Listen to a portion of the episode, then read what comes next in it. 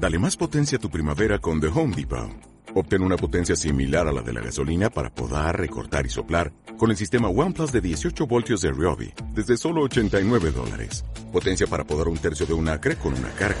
Potencia para recortar el césped que dura hasta dos horas. Y fuerza de soplado de 110 millas por hora. Todo con una batería intercambiable. Llévate el sistema inalámbrico OnePlus de 18 voltios de Ryobi. Solo en The Home Depot. Haces más. Logras más. Y para colmo, y encima, esta persona era un moroso. Hola y bienvenido, bienvenida una vez más a un nuevo episodio del podcast para aprender español. Me llamo Vicente y soy profesor de español online y director de la Academia de Español. Y en el episodio de hoy, ¿qué vamos a aprender en el episodio de hoy? Bien, pues en el episodio de hoy, aunque te voy a contar un par de chistes, Sí, sí, sí, sí, te voy a contar un par de chistes, dos chistes en concreto. Ahora, si los pillas o no, ya es otra cosa, pero yo te los voy a contar. Yo creo que los vas a pillar porque además te los voy a explicar, así que si no los pillas, pues ya no es mi problema. Pero bueno, bien, hoy vamos a aprender en realidad cómo añadir información negativa cuando estamos hablando de algo. Y para ello te voy a enseñar tres conectores a lo largo de este episodio. Espero que puedas entender cómo funcionan porque ya sabes que como siempre te toca practicar. Y bien, ¿sabes quién practicó en el episodio anterior? Quiero leer un comentario porque me ha hecho mucha gracia. Yo siempre os animo a participar y cuanto más creativo sea el comentario, si encima estás practicando, pues mejor. Y quiero leer el comentario de Romain. Romain, creo que es ya la segunda vez que leo un comentario tuyo, no sé, o sea, eh, te vas a ganar una estrella. Romain nos dice, muchas gracias otra vez por el vídeo. Aquí viene mi ejemplo, dice, ayer por la Pascua nos juntamos mi familia y yo. Nos juntamos, mi familia y yo. El verbo juntarse con alguien, ¿no? Juntarse con alguien es pues estar, ¿no? Eh, nos juntamos con mi familia. Ah, bueno, entiendo que él y su mujer, por ejemplo, pues nos juntamos con mi familia y me quedé de piedra, se quedó de piedra, me quedé de piedra al ver que mi sobrina había dejado de gatear y que ya podía caminar a su edad. Anda, mira, pues enhorabuena. Estuvimos buscando los huevos y conejos de chocolate escondidos en el césped, ¿vale? Ay, me gusta mucho esta tradición. Y después nos fuimos a dar un paseo por el bosque porque hacía muy buen tiempo. No obstante, oh, muy bien, buen conector, buen conector. No obstante, coma, ahí falta la coma, tuvimos que preguntar a una persona que estaba paseando dónde quedaba, dónde quedaba el castillo. Claro, porque si no sabes dónde está un lugar, como un nativo preguntas, oye, ¿dónde queda este lugar? Muy bien, bien practicado. Muy bien practicado, ¿vale? Dice, al llegar al castillo pisé sobre una raíz y se me torció el tobillo. Vaya por Dios, vaya por Dios te torciste el tobillo. Bien, no me quedaba más remedio que volver a casa caminando con el tobillo torcido e hinchado. Madre mía, el peor, lo peor, lo peor es que había quedado con mis amigos para echar unas birras y no pude ir y no pude finalmente quedar con ellos, ¿vale? Bien, bueno, pues Romain aquí ha practicado perfectamente algunos de los usos que vimos en el episodio anterior. Y bien, ya muy rápido, quiero leer y darle la bienvenida a Valentina, que nos ha dicho que hace, hace tiempo que te sigo y siempre me quedo contenta con tus vídeos. Nunca había comentado antes, pero me quedo siempre con muchas informaciones después de escucharte. De ahora en adelante voy a seguir tus consejos y a comentar más a menudo. Bueno, pues Valentina y todos los estudiantes que estéis igual que Valentina, pues practicar los comentarios, porque hoy es el momento de aprender y de practicar. Y bien, bueno, y antes de empezar, como siempre, recordarte que tienes el PDF de este episodio y de muchos más, bueno, de todos los episodios en la Academia de Español Online. Aparte de todos los cursos que hay, que este mes estamos con un curso nuevo, pues tienes el PDF de este episodio, del episodio 123, que por cierto, siempre olvido decirlo, pero los PDFs de los episodios y los episodios en, en audio, en podcast, los tenéis disponibles un día antes de que yo los publique en YouTube. Si sois de la Academia de Español Online, tenéis el audio y el PDF un día antes disponible. Yo lo suelo publicar el día antes en audio y el día después, normalmente un domingo, lo suelo publicar en YouTube. Así que si eres de la Academia de Español Online, pues puedes acceder al, al episodio un día antes, el sábado, ¿vale? Bien, bueno, pues ya no te entretengo más, ya no te doy más la chapa. ¿Estáis preparados y preparadas? Adelante.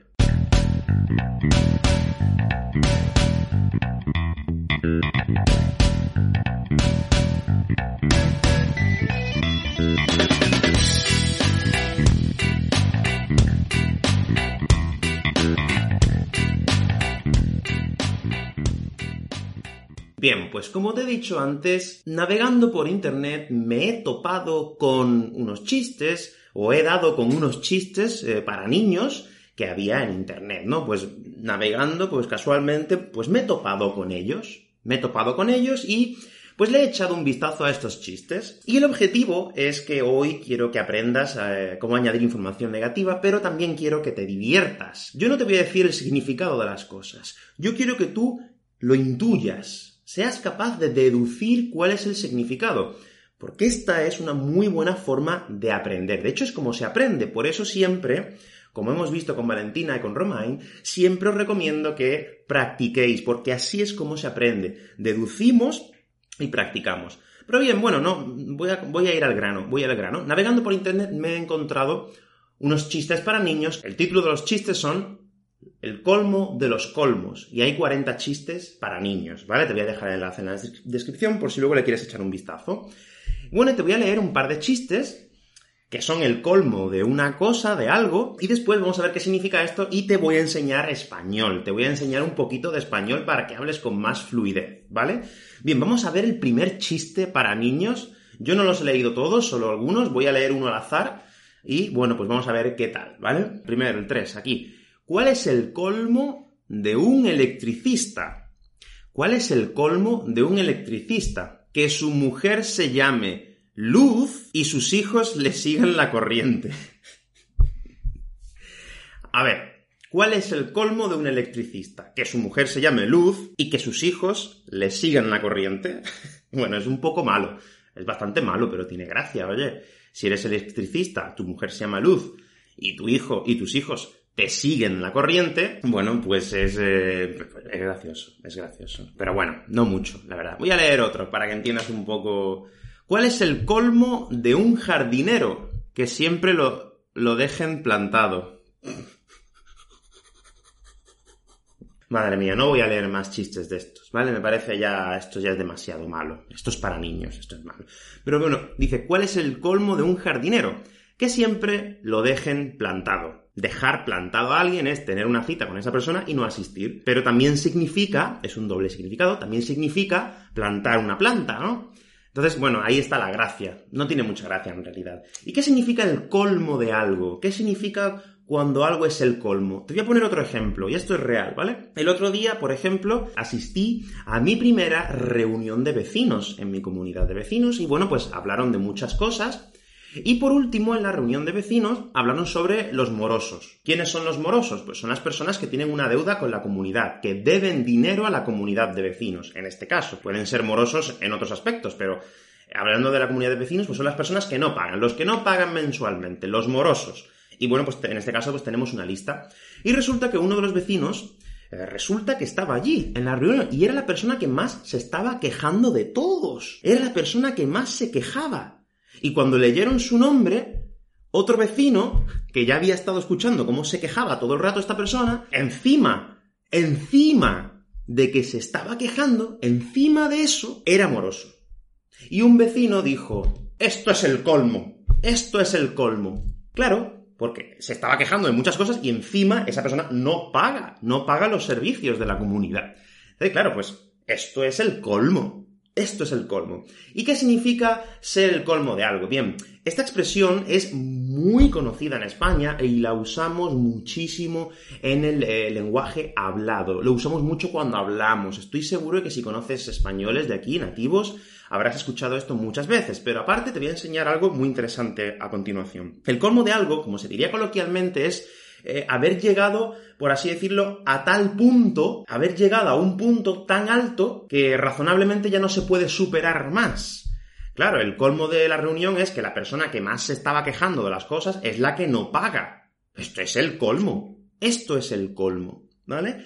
Y lo utilizamos mucho en español. Y ahora, viene los, ahora vienen los conocimientos de este episodio. ¿Cómo podemos añadir información negativa a algo?